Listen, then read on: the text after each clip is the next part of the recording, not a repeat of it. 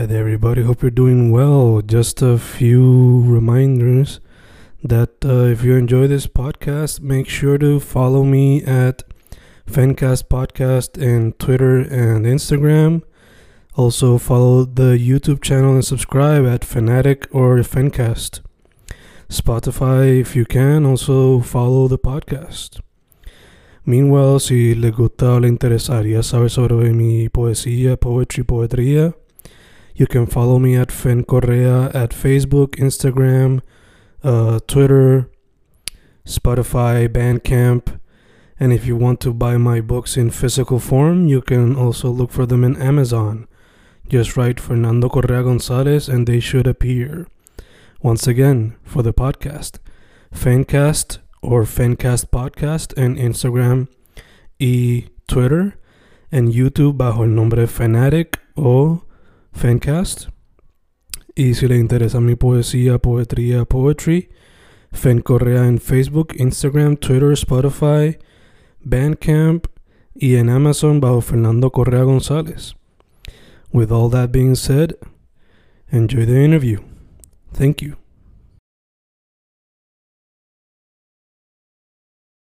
Boom, boom, grabando, grabando, Fencas grabando. Hoy un episodio con una persona que he entrevistado previamente. It was earlier during the pandemic, ya estamos 2022. Um, recently, cuando salga esto, se supone que él haya sacado eh, dos sencillos, Santurce, otro más. Y around this time, maybe a little bit earlier, a little bit later, un full-on project based on what I've been listening to. 96, how you doing, bud? Fencast, how we doing, man? I'm doing good. It's good to see you, man. Literalmente I hadn't thought of that game. No habíamos hablado de la pandemia, desde el peak de la pandemia. Mhm. Wild. So, like, I'm doing good right now, bro. It's really nice to see you. As always, como que I'll start it off with saying shout out to you for como que putting in the work every day, interviewing all different types of artists, poets. Because I saw that you interviewed like a tattoo artist yesterday, la muchacha esa. One of the most You there, recent bro? ones. Estoy aquí, estoy aquí. Vi que se frisa un poquito la cámara. Pero estoy aquí. Boom. There we go. All right, we're back. Yeah, yeah, we're back. We're back, we're back. All right. No, no, ya. Eh, recientemente, as we're recording this, ya salió una entrevista con una tattoo artist. Y between the time where we're recording this y cuando salga, there's going to be a few more things. Hopefully, Yeah. more international podcasts y más connects con escenarios. Pero That's dope, bro. enough about me, sir. Yeah. Let's get All right. to you. Eh, again, antes de como que no full on conversation mode, where Yeah, can find your work, social media, stuff like that? Well, with my work, right now we're in right now we're in February, right? Mhm. Estamos en febrero. I'm about to drop a single on March 1st. like that song, I'm not I'm not gonna try to talk too much about it, but to para resumirlo, I was basically listening to beats one day and I hear this beat with an Ocarina of Time sample, the the Link game. And I just went, and then as a kid, que lo me quería con GameCube. Que I don't know if you remember that video game, the one that brought all four Link games. It like it, was a package that I brought four different games. yeah, yeah. So that was like my first experience. I got Majora's Mask, Ocarina of Time. So when I heard that beat, I was like, then I like before I drop this project that I'm dropping later this year, this is gonna be my last significant single. Like it's kind of a nostalgic little piece of showing you the the stuff that I really like because like the lyrics and the beat really intertwine in that mystical kind of fluid. So that's gonna be that song's gonna be called Link. I got this dope ass art made, como que y es yo como Link, ¿entiendes? Yo básicamente, o sea, con la espada, con, con Navi, con el fairy, y me lo hizo, o sea, no estoy seguro cómo se, like how it's pronounced, pero se diría Sandalia Arts en Mm. Instagram. My first time working with a graphic designer. Dope as hell, bro. Like dope as hell. Uh, my my normal graphic designer, Compi, Compi Arte, you know him too. Mhm. Uh, he he referenced me to him because right now he's expanding into music and rap, so he's a little busy, like busy with his rap uh, art stuff. So he told me, "Yo, like hit the homie up," and man, like sometimes I'm a little ner not nervous, but you know, like you're precautious to like who to work with. But this guy went crazy with the art, bro. Like it's the type of art that even if I wasn't dropping the song, I'd frame that shit, bro. I'm like, I'm a nerd that way. That I, fu- I fucking love it. So that's gonna be the next song. The artwork's going crazy. The song's going crazy. El Panamio Easy Dre is always like on production, helping me out. And yeah, it's gonna be the next single. and I really hope people like it because like I've shown it around a lot, trying to get opinions, and everybody has the same immediate reaction. Yo, that beat is crazy. That's so good. And that's exactly what I'm going for. That nostalgic kind of like everybody played a video game when they were little, and that kind of mystical type beat really takes you places. Beautiful, wow, beautiful. De hecho, antes de que salga Link, sacaste Santurce, que Yeah. incorpora lo que tú siempre usas, bueno, no siempre, pero most times, bilingual, you know, English and Spanish Yeah, in the same song. So, Exactly. se puede ver Exactly, eso glad- Link también. And Link, no, I'm gonna I'm gonna say that Link is more. It it has a few bars in Spanish. Tiene par de barritas ahí, a- aquí hay en español, pero es más primordialmente en inglés. Como que es casi todo en inglés. Creo que eso va con la idea. No es decir que gente en Spa- like Spanish people aren't gamers, but you know it's. I- Me fui bien gringo con la idea de kind of remixing the beat and the Ocarina of Time thing, so I just attacked the lyrics in the way that I know how. Como que a lot of like lyricism, double entendres, metaphors, and similes, like Mm. four on fours. And so, but I'm glad that you noticed the Santurce thing because exactly like this year so far, I decided to not like try to put out too many individual projects or like songs. I just wanted to focus on making one great project. Mm. So me enfoqué en las, vamos a sacar las dos o tres canciones que tenía en gavetas que me gustan mucho. Y empecé con Big Stepper, que esa, es- esa fue la idea, como que vamos a get out of the comfort zone and make a couple of Spanish songs. And that way I'm going, I'm going into the album like rough and tough and ready, ¿entiendes? Como que ya ataque todos los flows, como quien dice. so I can make that much better a project because that's the idea. Like, I like be better with every project. So I started with Big Stepper. Um, that the you know the concept of the song was pretty simple. You know, like you walking in, like you're walking in my shoes, my my kicks. Like we we taking big steps, we making moves. Mm. And in that one, like I said, like the coro, todo, casi toda la canción en español es como un 80-20, como 20% inglés. Después en Santurce, definitivamente ata- ataqué como que la misma idea, but I went more 50-50 with it. Just because because the whole idea is that it's like the amount of songs that you've heard of people like, ah, I'm rocking this jersey in inglés, como que I'm rocking the red the Rockets jersey like hard. So la idea era eso, como que esa idea en Puerto Rico, como que estoy en Puerto Rico con la jersey de Santurce en la mía, ¿entiendes? So atacamos, so para atacar eso correctamente, obviamente I had to do it in Spanish, como que I tapped into that, but I still had my little flavor in there.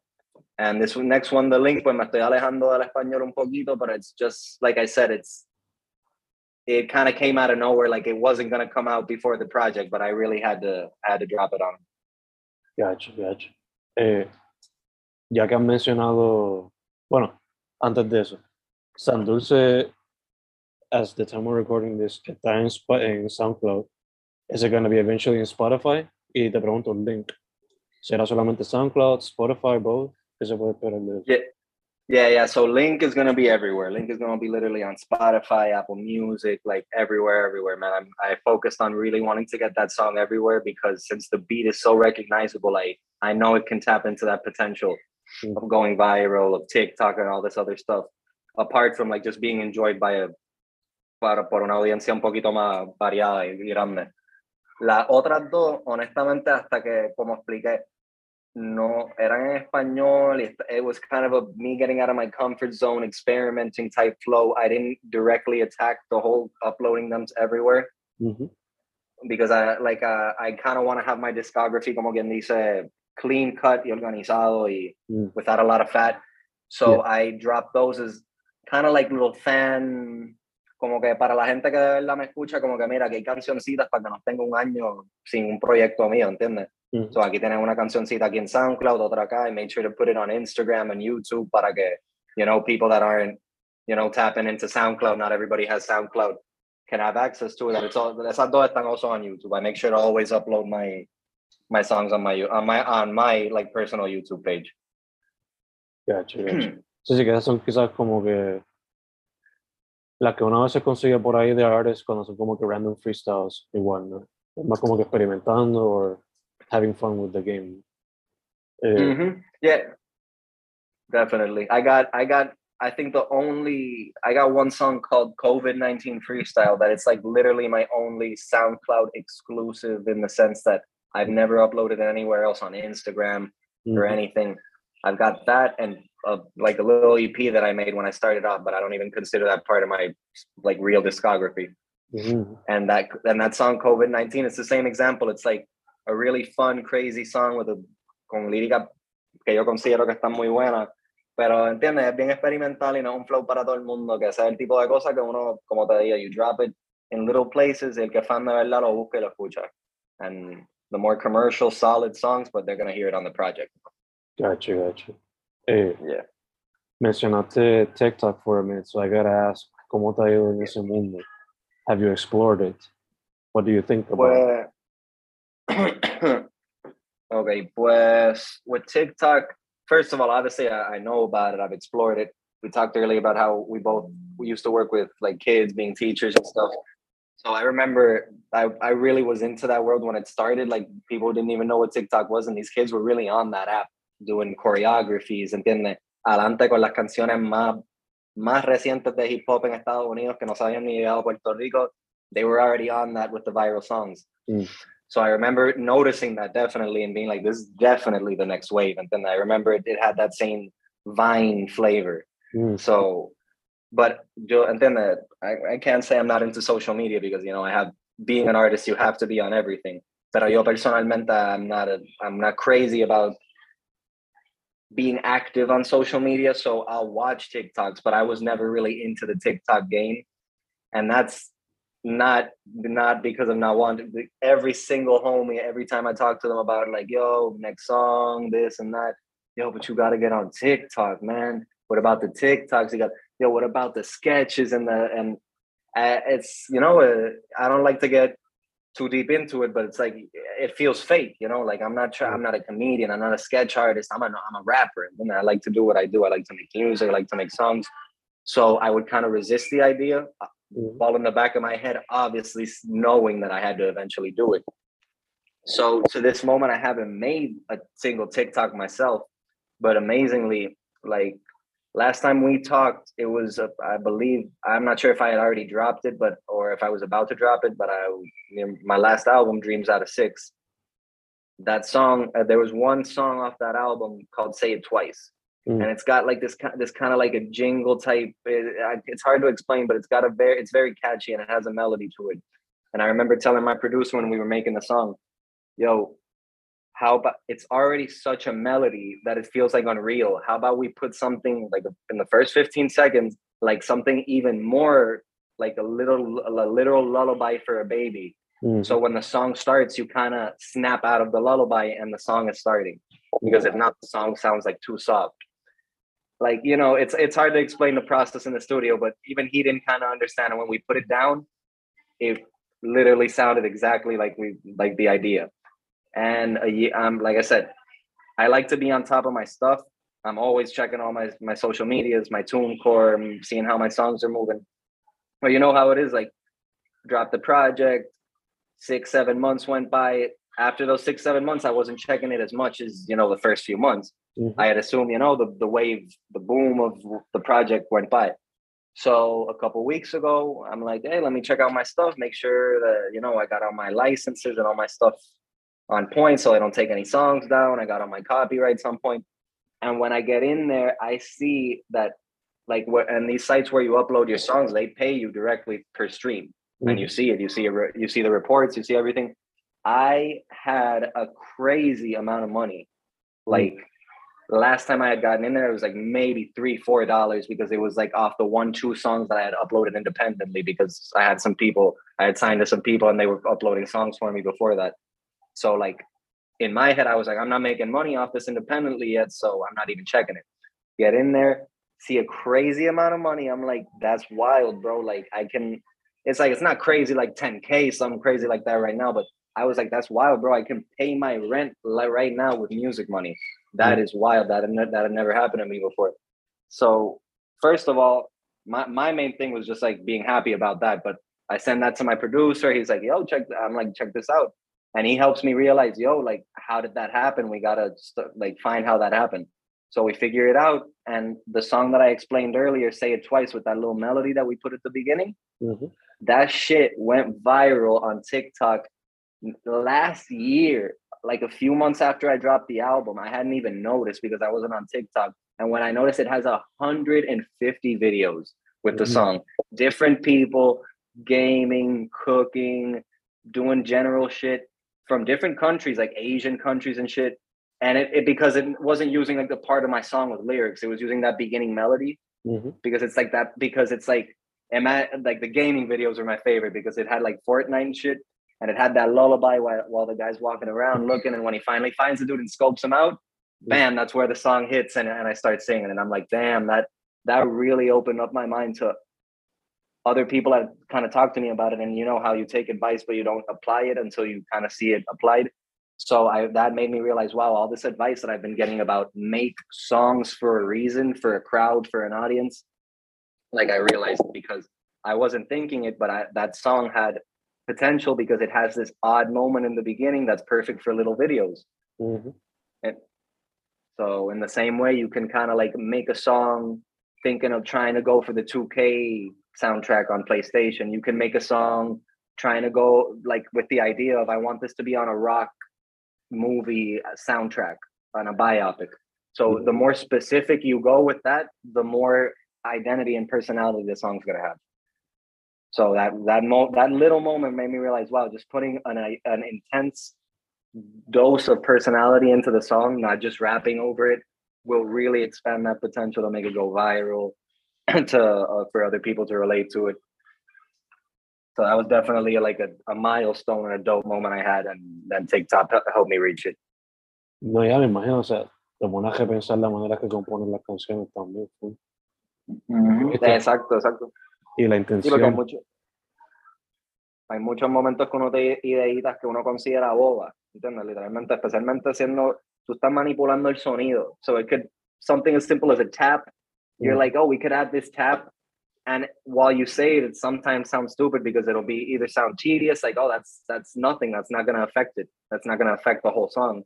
Or oh, that's too much for too little. Like there's a million things that you think like, is this worth it to put it in there? But when you really have confidence in the sound that you're going for and, y lo pone en esa canción y lo escucha y especialmente después de dos o tres veces that you can envision yourself and other people hearing it and liking those little parts, Mm. that's when you really know you, you got to trust your creative process. Full. Eh, de hecho, ahorita mencionaste that you're, gonna- that you're working on a complete project. So te Yeah. pregunto, este new discovery, is it being applied for this project? Or is this, Oh, yeah. yeah, full? Yeah, like crazy, man, like crazy. like cra- like it's not to say that my old projects weren't well thought out and well formed because literally like I, I hear my last album and, and I feel pride in the sense that escucho canciones that I that I very much like and I feel like they're full good songs. But so in that same sense of pride that I feel when I listen to that last project, it's like I want this next project to be a hundred percent like that. De que mm. cada momento se sienta para todo el mundo como que diablo, esta canción es a banger, ¿entiendes? This is very good. Whatever the mood of the song is, lo está logrando. So with that in mind, yeah, I'm, I'm not only going for the idea of I want to make a good project, I'm mixing that with the idea of I want to be not commercial is the right word because commercial sounds ugly. I, I'm, you know, I'm trying to make songs that I know are more susceptible to be played in clubs, in cars. Then I'm not losing the deepness of the lyrics, but my main focus is for it to be enjoyable and to have comp like good rhyme schemes, you know, like make people stay listening. Don't just turn your brain off. Like enjoy it, but also at the same time know what I'm saying. Gotcha, gotcha. And I got two or three songs in there that yeah, I'm gonna try to do the same ideas. I'm gonna put a few intros and outros in there playing around with that. y en general como que estoy escogiendo pistas, como lo que hablé de Link ahorita, ¿entiendes? Estoy escogiendo pistas que tienen una atracción al oído que yo sé que van a tener un susceptibility to maybe go viral. ¿entiendes? That's, it's not the main idea, but you know, you have to be like subconscious with this music shit. It's like you're making a song on one level, but you're also trying to get it to blow up on, a, on another. Full, full. Ah, te pregunto, eh, ¿is it gonna be un proyecto tipo conceptual? Like, is there a story in it? O son más como que select songs So- tipo mixtape? You know, you know, Or, Well, you know, you know, take it from take it from Kanye West. You know how it is. Like being an artist is very like I could tw- everything I'm about to tell you could change up tomorrow. I could see a fucking butterfly tomorrow and be like, let's call the album Butterfly. Let's change the whole thing up. So, ¿entiendes? No te, no te voy a asegurar que esta idea que te voy a contar ahora va a ser la idea del proyecto, but it is for now the idea that I have, and I'm pretty sure I'm going to stick with it. Mm. So, my last project was called Dreams Out of Six. So the idea is that I'm taking you into my mind, my dreams, my my you know like my creativity with my songs Ujú. like mix, mixing that with my everyday life so this next project the idea es que se llama el mundo 9 ¿entiendes? como el mundo o sea no, 96 9 mundo 9 ¿entiendes? it's a play on words de, de como mundo cruel mundo nieve mundo frío ¿entiendes? Ujú. cosas así so the idea is that you immediately think of mundo nieve y mundo frío y como que but I'm gonna mix that concept with I'm gonna this time instead of take you into my mind, I'm gonna take you into my world conceptually, ¿entiendes? Like I'm gonna take you a lo que es el mundo nuevo y las cosas que yo hago y vivo todos los días, las cosas que pasan por mi mente y reflejo, and the things that we're trying to lograr and escape from and you know just be better at with this music shit. So I'm taking you into like el mundo de lo que 96. And right now, um, I really want to work with a hard ass graphic designer because I want it to be my hardest like album cover yet. I'm really into like when rap, you know, albums have iconic rap covers. Ujú. So right now, my idea is like to have like Planet Earth, you know, and have a play on it, put shit in there that I like, you know. I still really that's the part I really don't have conceptualized yet, but I'm gonna try to go hard with that cover, definitely. So that pro yeah, yeah, and that I don't know how many tracks it's gonna have yet. My my original idea was the last album had eight tracks, and I wanted my idea is you should always grow and be better with each album. So my idea es como que okay, pues ya toca tocar los doble dígitos. It's time to make 10 tracks. It's Mm. time to because I, I love the idea of consumption. It's like in a world right now que todo se consume tan rápido and you just skip it. Give people more songs. People are afraid to drop.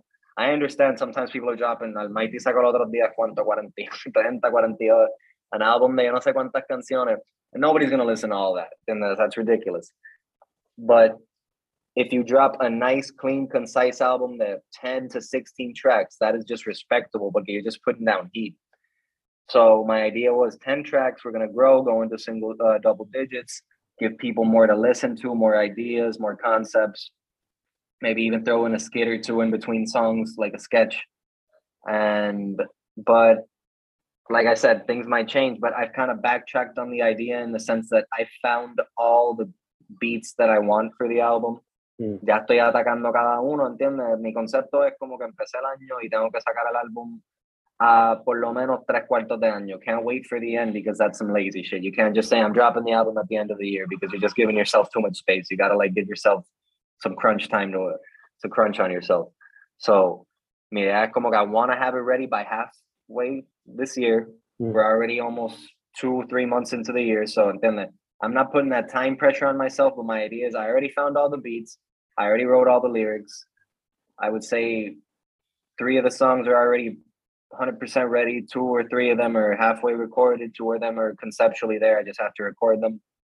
So, like, I don't want to add fat onto something that doesn't need it. No, no tengo que, no quiero innecesariamente pujar dos temas que no hacen falta Ujú. por llegar a 10. ¿Entiendes? So, mi, mi idea es como que vamos a mantenerlo en posiblemente 7, 8 y prefiero que todas sean es, muy buenas y excelentes a que tener 10 que son ok. So let's put all the energy into those eight tracks again. And if from here to now I record two more and I throw them in there, who knows? ¿Entiendes? No, ya te entiendo. Y me, encanta, y me encanta que mencionas lo de no crunch time, pero having a deadline. Mhm, definitely. Muchas veces si no te People- ponen deadline, te pasas comiendo bien. Y, People get way too comfortable. Yeah, and I, and and me especially, independent artists don't have time to to lack. ¿entiendes? As soon as you start lacking, nobody knows who you are. This shit moves too quick para estar tranquilo, ¿entiendes? I, I I don't drop a track for a month and I'm nervous. ¿entiendes? Mhm. And I don't I don't I don't say it in the black mirror like I have to be present on social media type shit. I- lo digo de una forma de que como rapero, tú obviamente tienes ese piquete de que, ah, ¿entiendes? No es que soy mejor que todo el mundo, pero yo tengo bastante para demostrar y tengo bastante para aportar. And you need to be constantly proving that. You can't just like lay back and drop a track every six months and be like, hey, yo, I'm a hard rapper. No, you ain't, dog. You need to put in work. You need to show us what you're doing. follow that Griselda mentality. No, me tiran como I love the- we talked about this last time. I love Griselda, bro. Yeah, and mm. then like it's it's amazing to see how Griselda's been moving these days. It's like the the industry is recognizing real. Like you saw that J Cole feature, you saw how they moving people. Like these white people are listening to, to Benny the Butcher these days, man. This shit's crazy. They're listening to grimy shit again. Mm-hmm. Yeah. Talking about that, shout out Easy Dre, my my brother every day, man. Like man who makes helps me make my tracks, choose my beats, like record my shit. Like we were talking about that, like it's so cool conceptually. Like they were exactly who I was talking about when I was talking about having an iconic rap mm-hmm. cover. Because that mm-hmm. concept también de Canserbero, they have like old Greek gods and and Latin shit and people holding each other's severed heads on a cover with simple color backgrounds. It- It's just mm-hmm. awesome, man. It's like it's the classic filmmaking rule of no tienes que explicar, just let the visual explain. Like if you put a an, an a concept, a conceptual image, y tú tienes el concepto en el álbum, people will understand and they'll be like, that's that's pretty fucking good. That's iconic. Yeah. Y es una mezcla perfecta de minimalism with the epic visuals of yesterday. Bueno, not yesterday's, pero you know, the classics. Yeah, yeah, it's it's it's exactly it's like it could be the most minimalist thing, but if the the only thing you see is some epic shit that especially if you're like somewhat educated in, in mythology, it immediately taps in because rappers are always, you know, as a guy that then I got songs where I, where I say stuff about Chronos and Poseidon, and then the, to see that visually interpreted is like that's impressive, and then that's very cool. Indeed, indeed. Eh, hablando de eso, cuando terminemos esto, remind me to send you el Instagram profile de un artista que le ha hecho mucho trabajo a ellos.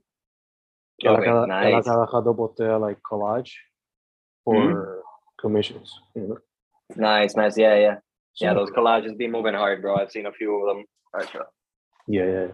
Eh, like graphic de- graphic designers be keeping this industry alive and then because like i said but not a lot of people be taking the time to listen to mu- new music but they're quick to see the the visuals Yeah, yeah. Y especialmente bad, bro. cuando, especialmente por lo menos para mí, sometimes, si me llama el arte, I'll automatically listen to the music. Like, Like, uno. Yo soy de esos que coleccionaba a veces, eh, o sea, compraba un disco simplemente por el arte, por el librito, para ver lo que había dentro. hey you're talking you're talking to a guy i got vinyls on my wall right now decorations man like literal vinyls Super. como que the cover the, the, the covers Yeah, yeah. Eh, so, ahorita mencionaste a Yeezy, o Ye, o Kanye, como le quieran decir ahora. Porque he, I, guess he changed his name legally, whatever. the i think he legally changed the yeah but who gives a fuck about that like young thug changed his name legally to sex a few years ago nobody gives a shit about that Eh, so la cuestión iba a ser, iba a ser, do you think he'll release Donda 2 on 222? 22, based on his track record. Uh, first, uh, well, first of all, I gotta say, like, I've I've been in touch because you know, like, when I'm bored, I'll, I'll get on Twitter and shit. I've been in touch with this whole Kanye going kind of nuts drama lately, and I'm a huge Kanye fan, so I, I don't say I say that lightly. I don't mean that. I mean like I've been on top of that. Like, the it's, it's crazy, like all the shit that he's like putting the light and everything, but I. That's been such on the limelight. I don't even know what's going on with Donda 2. I, I haven't been on top. of I've heard if I heard like a leak, couple snippets. I know Future's gonna executive produce it, a couple other things. But I'm the type of person that I try not to like wait on an album too much because like if if Blonde and Whole Lotta Red and a lot of other albums have taught us that just hypes it up too much. So I literally just like don't think about when artists are gonna drop stuff, and when they drop it, I'll I'll get on, on that. So Mm. like same thing with Donda. I I didn't think Donda was gonna be as good as it was. It was a lot better than I expected. I thought that he was gonna go more religious with it, like the last religious album. Mm. So I, I'm honestly love the direction that he went in. Very creative. Like off the top, Control is probably my favorite off that album. The one that he that he cut Soldier off of. Mhm. And so if it's anything like Donda, Donda 2 will be great. And it's gonna be executive produced by Future. So if he brings anything to the table, it's just gonna be fucking dope, man. Okay. I'm I'm a big Kanye fan and I'm a big fan of separating the artist from the life. Then like I don't listen to Michael Jackson and think about that stuff. I don't so like I don't listen to Kanye and think this whatever's happening in his personal life. All I think is he's the reason people use simps the way they use them. He's the reason the Weeknd exists. He's the reason a lot of artists exist. And he's literally like still changing the game with this whole fashion thing eh, while dropping music and setting the pace for things. So I'm not go- I'm not gonna be one of these bandwagon Kanye haters, you know. Like I'm I'm a huge fan of a bunch of other rappers, but you gotta give credit where credit's due. So not and to answer your question, I went off topic. nah, I don't think he's gonna drop that shit on whenever he said he's gonna drop that because no man, like he has this history of never dropping. Like I don't get why artists do that. Maybe I'll change, you know, my philosophy on that in the future. Mm. But as someone that I want people to hear what I'm dropping, como que it just seems odd to me that they that artists play around so much with the release dates. I know the labels are in the way and stuff, but shit, man, just you know, just put that shit down. Mhm, mhm. So let let's let's hope he doesn't hold on to that too long. Talking about that, I saw the que los documentales de Kanye que estaban haciendo que lo sacaron en Netflix el part one hoy. Oh, I didn't see it, but I yeah yeah I saw like the preview. You know what runs when you leave it on on Netflix, Mhm. and I was so impressed that I'm a huge Kanye fan, and I had seen so little footage of him with his mom. It Mhm. was chilling, like tantas veces que lo he visto hablarle a su mamá, lo he visto un par de videitos con ella, but maybe it's because I became a Kanye fan right after she died. Mhm, mhm. Like, it was so impressive. This little ass kid, you can barely tell it's him. You can only see it's him because he has these big ass teeth. He's so much skinnier. Y el Mm. caminando, walking around with her, y como que giving credit where credit's due, saying, I'm the reason I'm amazing. Him gloating, like, the reason I'm amazing is because this woman right here raised me to be a champion. So, like, I found that really cool too. Like, I, I find it so necessary for people to take personal looks into their favorite artists because it people think that they're just machines that make this stuff. It's like, oh, he's this, so he makes that. No, man, he's a human, and that's a collection of experiences. So it's it's nice to see like some personal stuff come out like that. Full, full. Especially alguien como él que, aunque a veces pone muchas cosas de su vida out there, cuando se trata de, de su creative process, I guess que es más como que hearsay, hearsay, and they're, they're actually Mhm. seeing the thing going on. Exactly. A lot of a lot of artists are very very private with their creative creative process. Mm. Some because it it takes some time and they struggle. Not to say they're not talented, pero componer una canción para alguna gente es mucho más fácil que otra. Mm. So some artists are literally like, "Yo, get out," because you can't see that I need twenty dudes to help me, or you can't see that it takes me four days to write one song. Mm. And other dudes are just like they recognize that they want to be in their energy. And it impresses the fuck out of me that Kanye since day one has never been that dude. Kanye, if you see the the, the film, he's been around since 18 around the J Dillas and the greats, literally like always on like make it he's like that kid that people bring around like yo, mira este chamaquito que la mete y así te empieza a montar una pista. Mhm. And that's why he the solidification that he has in the game because he's been in that room with so many people and left them mind blown. He's not just a good rapper, he's a better producer than rapper, honestly. Full, full, full, full. Eh, dude, Sume está muriendo, pero I'm gonna shut, so I'm gonna shut this down. But when we Mm. come back, I want to get into this Alright. creative process thing. You know? All right, man, dale. Boom, boom, seguimos, volvemos con 96. All right. 96, baby. What's up, Fencast? Estábamos hablando de los creative processes, processes de some of our favorite artists. So, off the top, I would love to be a fly on the wall, viendo el proceso de MF Doom when he was alive, of course, RIP. the Earl Sweatshirt, especially con some rap songs. Yeah. De, Um, de Griselda completo. Um, y otro que me vino a mente fue Death Grips, la banda Death Grips. Y también JPEG Mafia, ¿no? JPEG Mafia, si no me equivoco, parte de su proceso creativo for one of his that would be fucking. Yeah. That would be a pretty. and that would be that one would be very interesting to sit in. Like, fue. Pues, one of his creative processes en uno de sus últimos discos fue he made like 89 beats, coordinando con el año que él nació, y de ahí él escogió. Eh, sí. Otro que me gustaría hacer era como que Madlib, porque I know he's like a studio rat, se pasa ahí todo el día. So I Yeah, gotta yeah. ask, if you were to pick, I don't know, like three or five artists to be a fly on the wall, who would they be? Hmm. bueno.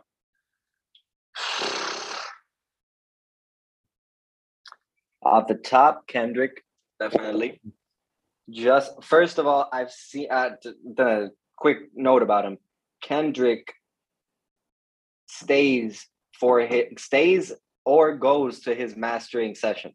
Then people have to understand when you record music, you record and it's raw Mhm. then you mix it and then you master it. Usually like a, a label will pay to have three people different people do it. Sometimes the same person will do all three but you know like so when the the point where it's getting mastered is tedious as hell. You're listening to that song 50 100 times just making sure every single little thing is exactly the same volume. And most artists don't stick around for that. You have the vision of the artist smoking a blunt with the chains and with the group within the in the studio. So like that's not where the mastering is happening. The master, the dude that does the mastering usually like does not like that shit. I'm speaking in broad terms, like with the big producers, like not, you know, like dudes that are, are very set in their ways, like the Dr. Dre's and the Madlibs. Mm. So when I saw that Noisey video explaining that Kendrick insists on being present during his mastering sessions, that just stuck out to me as like that's a real fucking artist. That's not a pop artist just trying to get on the radio. Uh, that's been proven he's not. But oh yeah, like that for that and many other reasons, Kendrick. I'm gonna say Earl, but it's it's as as a rapper, it's like hard to answer this question porque el proceso de grabar como tal es aburrido, ¿me entiendes? Como que Mm. como que como tal ver a alguien grabar is not as exciting most of the times as a lot of people think it would be. It is actually it's like being in a studio is suffocating no matter how big or good it is. Like since it's deafening, you want to get out of there. It's like I can't hear anything. Mm. Like you're just waiting for the you can't hear how good the song is until it's done. So you're just hearing the raw vocals a lot of times. So it's not that fun. So but I'll answer Earl because last time we talked hablamos de que Earl es o sea, demasiado importante para el juego. Y el hecho de que hablamos de que he had kind of entered a slump making his the kind of dark music. And as you, I don't know if you've heard recently, but he dropped an album recently and he's back back to that rap shit. Good, good, good rap shit, bro. Mm. So como que I would love to have been a fly on the wall on that last project to kind of see him get out of that mental slump. Mm. Um, con lo que dije, esto es an interesting answer. Mexicano 777, me encantaría haber sido un fly on the wall. Hay, hay videos de su proceso y es intenso hasta el video, pero estar presente para eso, eso es un artista que siempre, like, people think it's cringe, like, when you do stuff, when you scream, when you just, como que you're not smooth with it. Y Mexicano era uno que llegaba y he didn't even have to know the producer. He would, like, all nervous and shit, put out the paper, and he was like, mira, esto es lo que te voy a cantar. Y empezaba a cantar como un jodido demonio el cabrón y everybody in the studio was like, yo, put that down because that's hot, bro. Y él, ¿en serio? Sí. Y como que cabrón, sí, puñeta, like, the, everybody knows that dude that is absolutely raw, but doesn't even know it. So, Mexicano, Kendrick, Earl recently. Hmm. Man, it would have been really cool to see Tyler.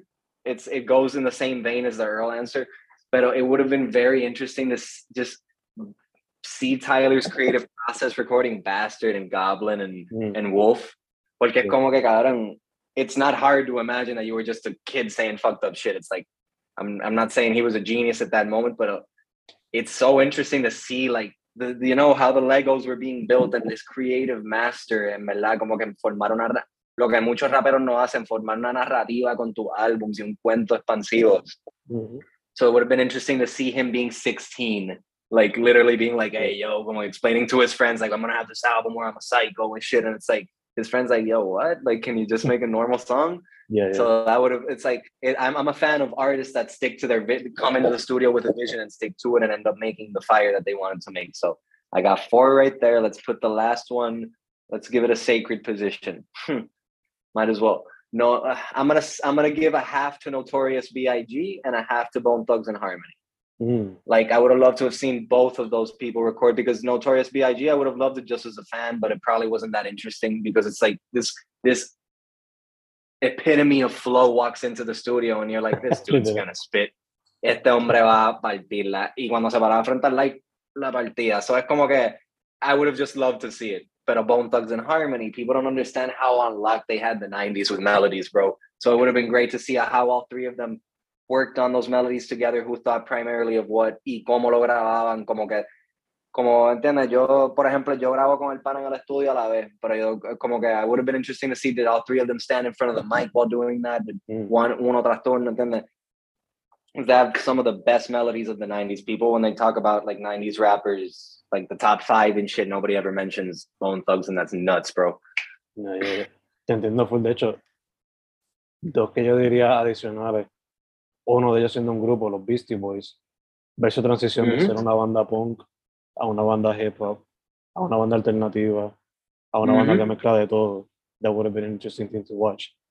Y lo otro que me, hubiese- me hubiese gustado ver es cómo carajo RZA controlaba a Old Dirty Bastard cuando iban a grabar Yo, but that's that's that you're asking. That's like asking how like the how Jesus got the twelve apostles to sit in, como que la última cena, cabrón. Como ese grupo se entiende. Like that's the type of thing that will never happen again. and then Like ever, literally. Like it, it- Joey tried to do it with Pro Era, and it Mm. it lasted. It was good, but like you will never have that raw energy of. You literally listen to those songs and you're like, how did this happen? How, cómo ellos lograron?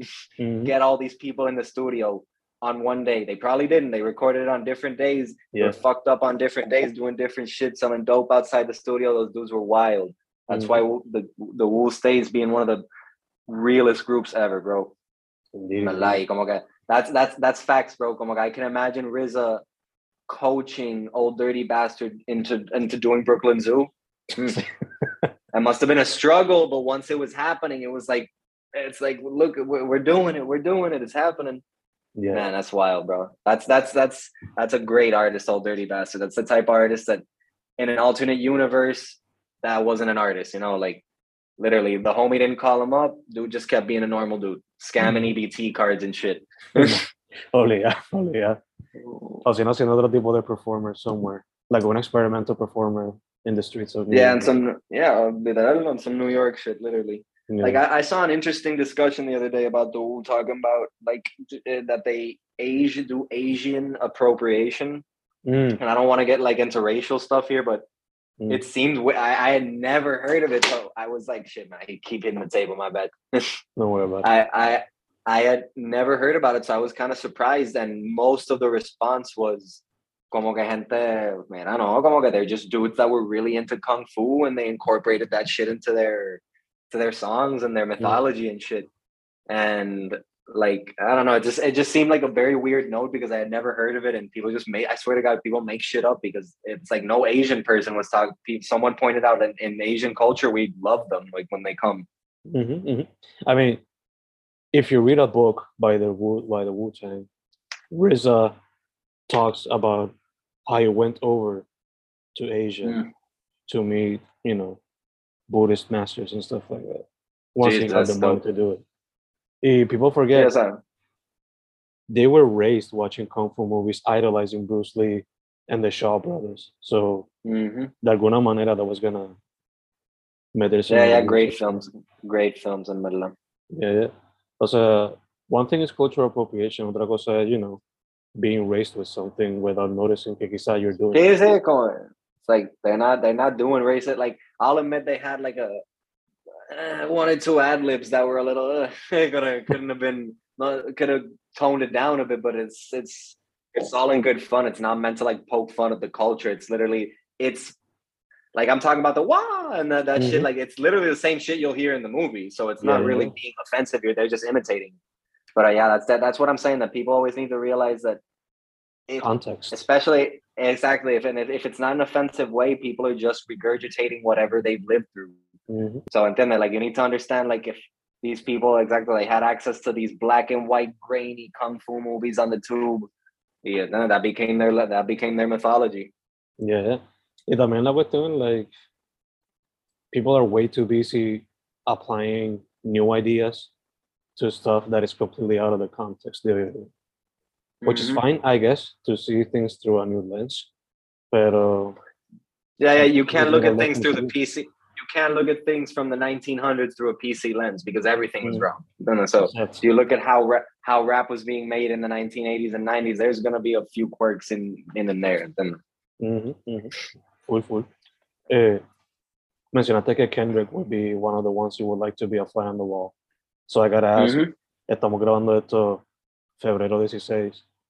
Eh, this weekend for the Super Bowl.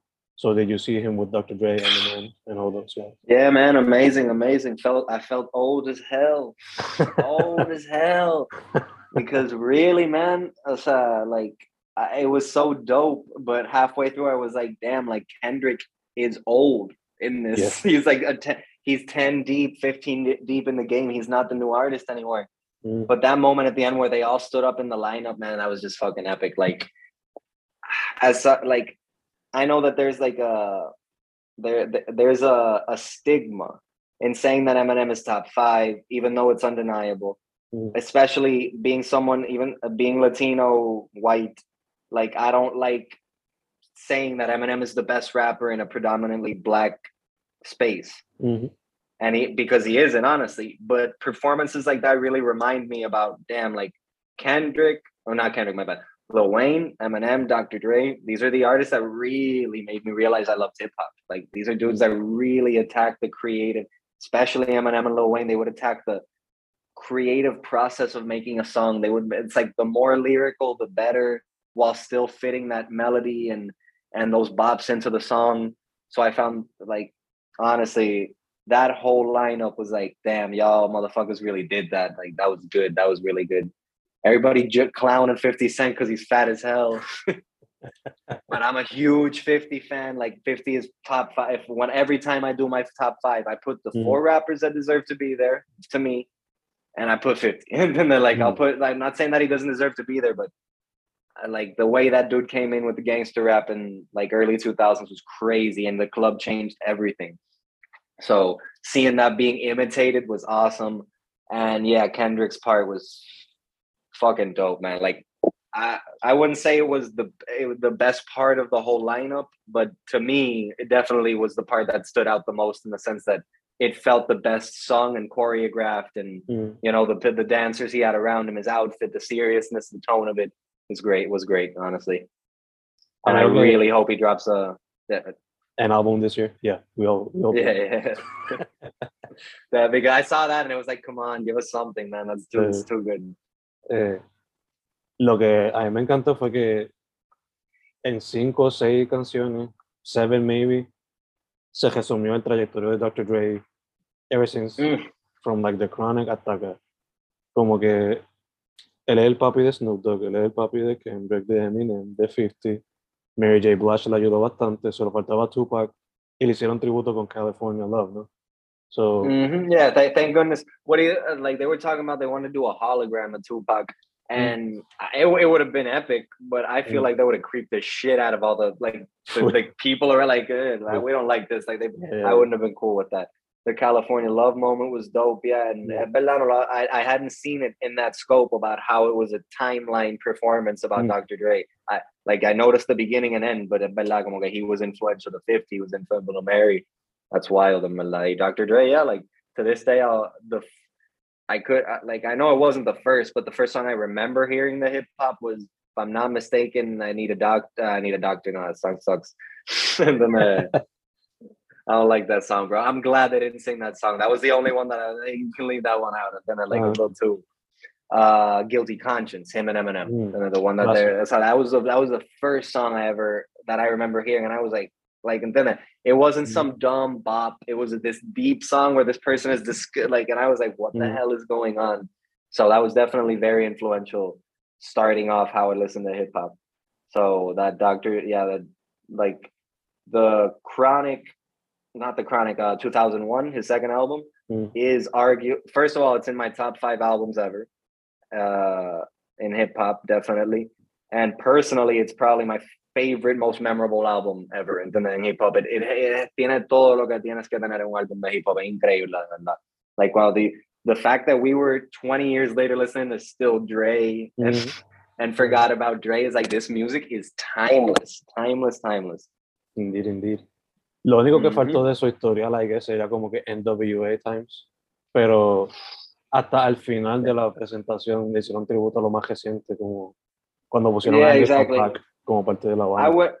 I remember the Super Bowl is really white, como que bien blanco, como que went the way it's run. I wouldn't be surprised if they were like, "Hey, we don't need that fuck the police stuff like at the beginning." Blah Mm. blah blah. No, let's keep let's keep up. Let, let's skip all that like hat and je- jean jacket. You staring at the camera shit. Como let's go straight into you like mentoring the the crazier white guy like that. Mhm. But- Yeah, yeah. Like I'm maybe they didn't say it like that, but I'm sure that even him as an almost billionaire, he must know the kind of how to play the game and play and steer and steer away from that thing. And like I I was a fan of the Eminem kneeling thing. Definitely it was cool as hell. Same But it, it feels it feels kind of like a a false flag. Like you're already. It's like look at dicen como que if if you're hosting for the Oscars, don't make a speech about how we need more minorities and you're already hosting for the Oscars. You're already there. Mm. ¿Entiendes? Como que ya está jugando el juego de ellos. Como que no es decir que no hagan nada, pero uno se sintió extraño que like the white guy did it. Mm. like it felt it felt I know it's supposed to be symbolic and the point of it, it just felt very off out of tone. I don't know how to explain it, but it is correct. I'm glad. Like the only reason I feel it's correct and I give a shit about it is because they did Kaepernick wrong. and then so everybody should be fucking kneeling right there. And then they're like, Mm. piss, piss. Like, that's just wrong that you can't do. Like, if I want to sit during the national anthem, I should sit, man. I should do, be able to do whatever I want. Yes, indeed, yes, indeed. I guess que, Yeah, I remember. I guess que la razón también por la que lo cogieron es porque maybe he did it himself without telling anybody. Pero también es un, Yeah, yeah. some- también es un fuck you to la gente who were against it. Y they can say shit to Eminem because he's the white guy. No Yeah, le van a yeah, yeah, even it's a small, little, tiny victory, but it's still like I'm sure they're losing 20 million, some shit. They're losing money and sponsors immediately. The these racist white people that run stuff will immediately Mhm. see that and like, ah, you're you're letting this stuff leak into the the the mainstream. So let's cut all that up. So it's definitely a message is being sent with the moment. It Mhm. just it, it like I said, it feels like it, it this new decade that we're in. It feels like we're in a twilight zone. You know. Full. I mean, full. like like Eminem is the guy being PC now. Like what's going on? Like Eminem used to be the guy that was pilled up talking about killing his ex, and now he's Yeah. like the guy kneeling at the game. Mm. De hecho, eh, mencionaste Guilty Conscience. Este, funny story. When I was a kid listening to that album on my CD player, rocking on my chair en casa de mis padres, eh, you know, schools would have talent shows. Y every single day, cuando yo me, cada noche me ponía a escuchar ese disco, eh, me imaginaba yo con los panas haciendo como performance, sea un, te- un, un short performance en el talent show, doing that song. So yeah, just a funny story. just a, a- so so so was- como que you, you would listen to it to pump you up, como que no, no, no, I was, or you would play it out with your homies. I was, I was escuchando el disco completo, ese después venía Eminem Show. Yeah. y me, me vivía la movie. Como que me hacen la Ujú. película, pone que hay un talent show en la escuela, esto es lo que vamos a perform and we're gonna win the, the talent show, porque eso es lo que hay. We're performing this motherfucking Eminem song. Yeah, we're gonna perform a, a fucked up song that has a, a Mm. really good, well, not really good story, That's but a, good storytelling techniques being applied. that, that that definitely has high school talent show vibes. yeah. So. That reminds me. I, I once went went to see a, a battle of the bands. Un primo mío, and he was a, he was he was uh, he was a drummer, Mm. and uh, I I don't remember the three, but they had three songs, Mm. I don't remember the all three, but these motherfuckers played uh, Painted Black, Mm. Well, Stones, followed followed by Year 3000 by the Jonas Brothers. I'm not kidding. I don't remember what the third one was. I just remember that on top of that, it sounded terrible because it was like a sixth, seventh grade talent show. Like it was wow, it was like the strangest change of tone you could ever imagine. You couldn't recreate it really. maybe le voy a preguntar un día a ver si if he remembers it. Play it for you. Yeah, definitely. Leo, oh Leo. Yeah. This rock star days, I'm sure he will. Eh, eh, ahorita mencionamos que Kendrick please drop an album. So I gotta ask, además de el tuyo, what other albums are you looking forward to this year? All right. Off the, first off, off the top, apart from my own, my my my partner and he's also Easy Dre. He's dropping a. Se supone que he's gonna drop an album también este año at some point. His might be a little later than mine, more near the end of the year. Uh, but if he does get a, like if he does get around to solidly making it, and then it's gonna be a solid ass project. I know it because like singles he's dropped this year. El último que sacó no chill, papi. Palos, palos, palos. I- I'm the I'm the guy that's you know that's blessed me and his homies to hear the unreleased track same way that he hears mine. So I know that the dude has a lot of heat and he has a lot of substance to what he's making. Como que he makes he's I like to say he's a Tyler of the game because he's producing for himself. He's making his own arts, he's making his own visuals, and then he's doing everything. So like whatever this man is dropping, apart from it from being good, when you listen to it, appreciate that. Like that Mm. shit's hard. So I'm waiting on him. Uh like sincerely, you know, like I really want to hear what I, what he's gonna put out. Um I don't know if he's gonna put out a project this year, but hay un artista local de aquí del área que está partiendo, no sé si lo has escuchado, Young Chimmy. Es un es más, más trapero, más, tú sabes, más calle, pero definitivamente, papi, hard, hard, hard. It resonates with the vibe. Like, then uh, I don't want to shit on the local culture, I see, because I'm part of it.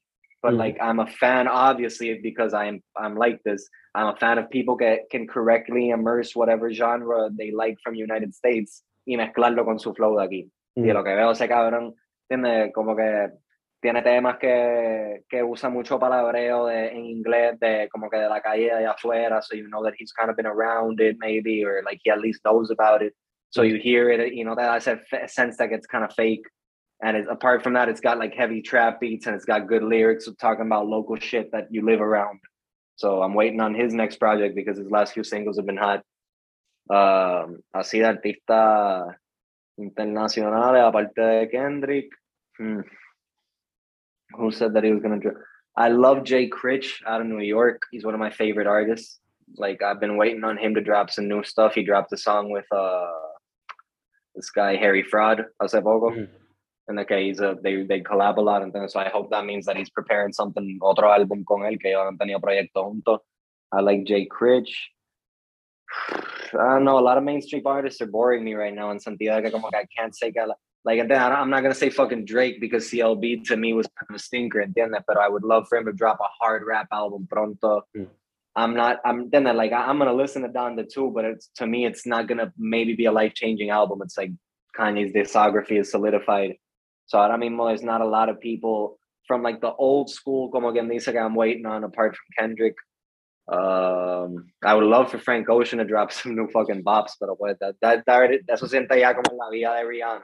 Yeah. Like como que they drop they drop their classics and they're gonna drop what they drop every five, ten years and then Yeah, just yeah. leave. Hmm, let me think off the top right now. I don't have anybody like that, but uh, I got a few like small artists así de como que drill rappers and trap rappers that I follow like from New York and Boston and LA. Que como que son that they're on the come up, que I'm always pendiente cuando sacan cositas y proyectos porque aparte de posiblemente colaborar, es como que I like to keep my finger on the pulse and what like the underground is around the whole country. Cool. Cool, cool. Mencionaste eso de Frankie y de Rihanna y me hace pensar que maybe, por lo menos Frankie, él va a ser como D'Angelo, como que sacó Voodoo en el 2000 y después 14 years later sacó Black Messiah. Es que eso, eso es lo que te digo, que es como que ya he's, he's more than solidified in the game. So he could literally wait any amount of time he wants Mm. and it will just be celebrated. Él puede esperar 25 años y va a ser como que the anniversary album, it's gonna sell out like Yeah. como loco. Cool. eh, ¿entiendes? Pero I hope that within two years he'll drop not, a project, at least two.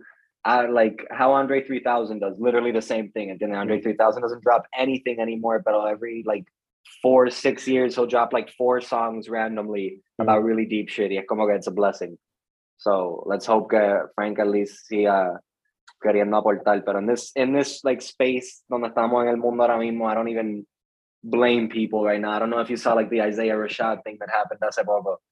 So como que so I que, don't- yo they didn't, they didn't receive his album too good, I guess. That's all I know. No, no. Well, I, I'm I'm not sure. From my memory, I'm not sure if he dropped an album recently. I think he did, but on like recently, no creo que fue like a, a month or two ago. I think it was like a couple months ago. Yeah. And hmm. I remember, if I'm not mistaken, I was on a few of them, but I didn't get hundred percent on it. I'm a huge fan of Isaiah. Como que para mí, he's like the. I'm a big fan of the TD label. Like they have their personality so solidified. Y Yeah. Isaiah like has blossomed from being that como que deep mini Kendrick into Mm. being his own guy. Like canciones como For the Squad y Free Lunch, I chocaron the those were summer bops for me for a while. Y I can't believe o sea, okay, so what happened is people leaked some pictures of him sucking Oh, dick Gotcha. Oh god, that was getting thing. and getting his dick sucked and i had to wake up one day and literally like before i had breakfast see one of my favorite rappers sucking me so i was I, I Mm. was pissed in the sense that like wow that's crazy like que tú no puedes tener una vida privada como que entiendes I don't give a shit if you're gay, bisexual, or anything. That doesn't take away credit of the music that you make. Mhm. So it's like de la misma forma, you should have the right to be private about it. So it was Mm. wild to see that. Y son esas cosas que te hacen darte cuenta porque artistas como Kanye y Frank Ocean son tan privados, porque it's like, Mm. bro, they literally will pick at your life and find whatever to attack you. That's wild. Because obviously in the black and Latino community, being gay isn't that accepted, bro. That shit will still get your ass kicked on the block. Brutal. En verdad que sí, en verdad que sí.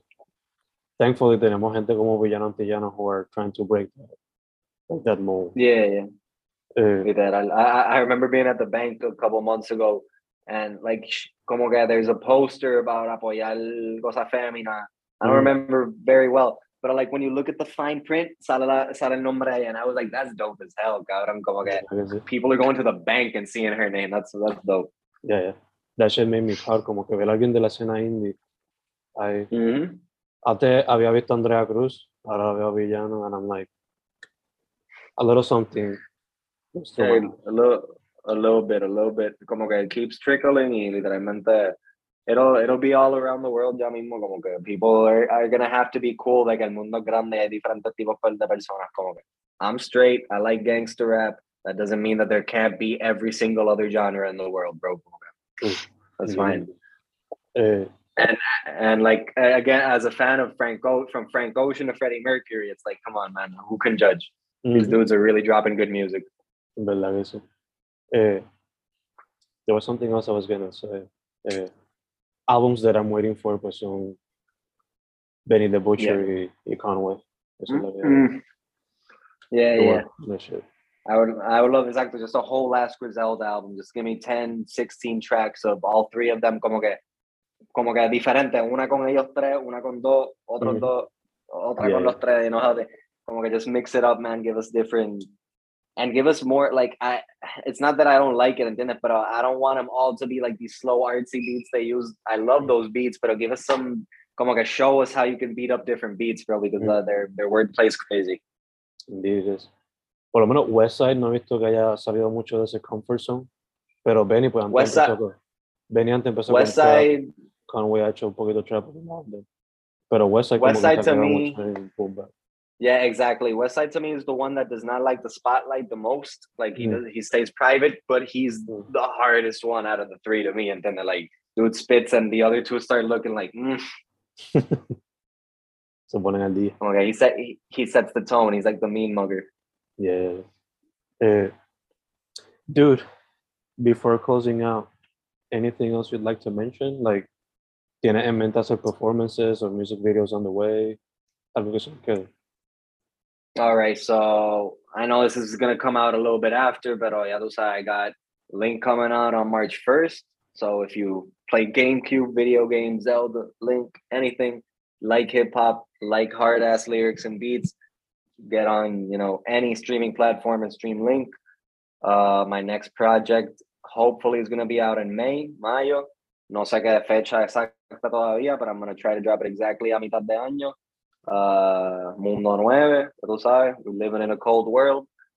So like I got those projects on the way. Hopefully, I want to get at least one to two great music videos off that project. Mm. I know that one is for sure. I'm not then I'm not sure if the second one's gonna go in yet. Uh, so I'm gonna try to get some great visuals in for that album with the concept. For live performances, I still don't have anything lined up. Pero realmente eso is the main thing I'm focused on right now. Como que get my, you know, como que get my performances out on the street.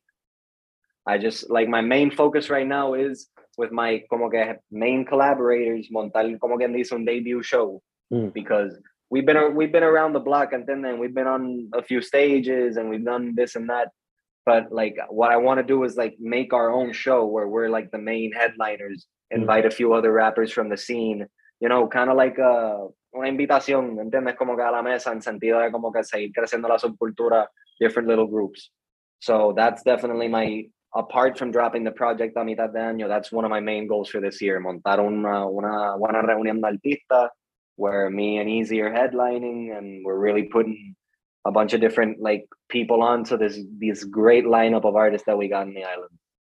That's beautiful. That's beautiful. yeah. So as soon as as soon as I get like touchdown word on that, you're gonna know about it, and everybody else will too. I'll make it. I'll make it known. Beautiful, man. Beautiful. Uh, but dude, first off, antes the closing out, thank you again for absolutely, man. Uh, segundo, ah. mucha salud, lots of health, en lo que de cosa. Y tercero, para adelante, dude. Can't wait to see what you got on the new project. I'll listen to yeah, man. and the other stuff in the meantime. Can't wait to see who you got lined up for the interviews, bro. You're always surprising us. Como que shout out Robertito Chong, shout out Compi. Como que the live had some solid ass talents from the game aquí en el lineup lately, so que sigas ah, como que con el éxito y consiguiendo buenas entrevistas y como que delving into that deep stuff that helps people understand why we do what we do. And como siempre, grateful to have, we're grateful to be on the show, man. Shout out Fencast. Gracias, man, gracias. Su nombre, so last, 96, like 96. Yeah, y es all social media, right? Yeah, yeah. Right now I'm 96 raps on underscore 96 raps on Instagram, on Twitter. I'm 96 on all streaming platforms. If you want to listen to my music, I'm I'm 96 flat, all caps. Don't forget, all caps like MF Doom. So yeah, literally, literally, uh, so I'm everywhere right now. If you want to bump what I've been putting out this past year, and I got some new stuff on the way. Wait on it. Beautiful, beautiful again, dude, thank you very much. Absolutely, man. Anytime. Talk to you soon, bro. You will, man.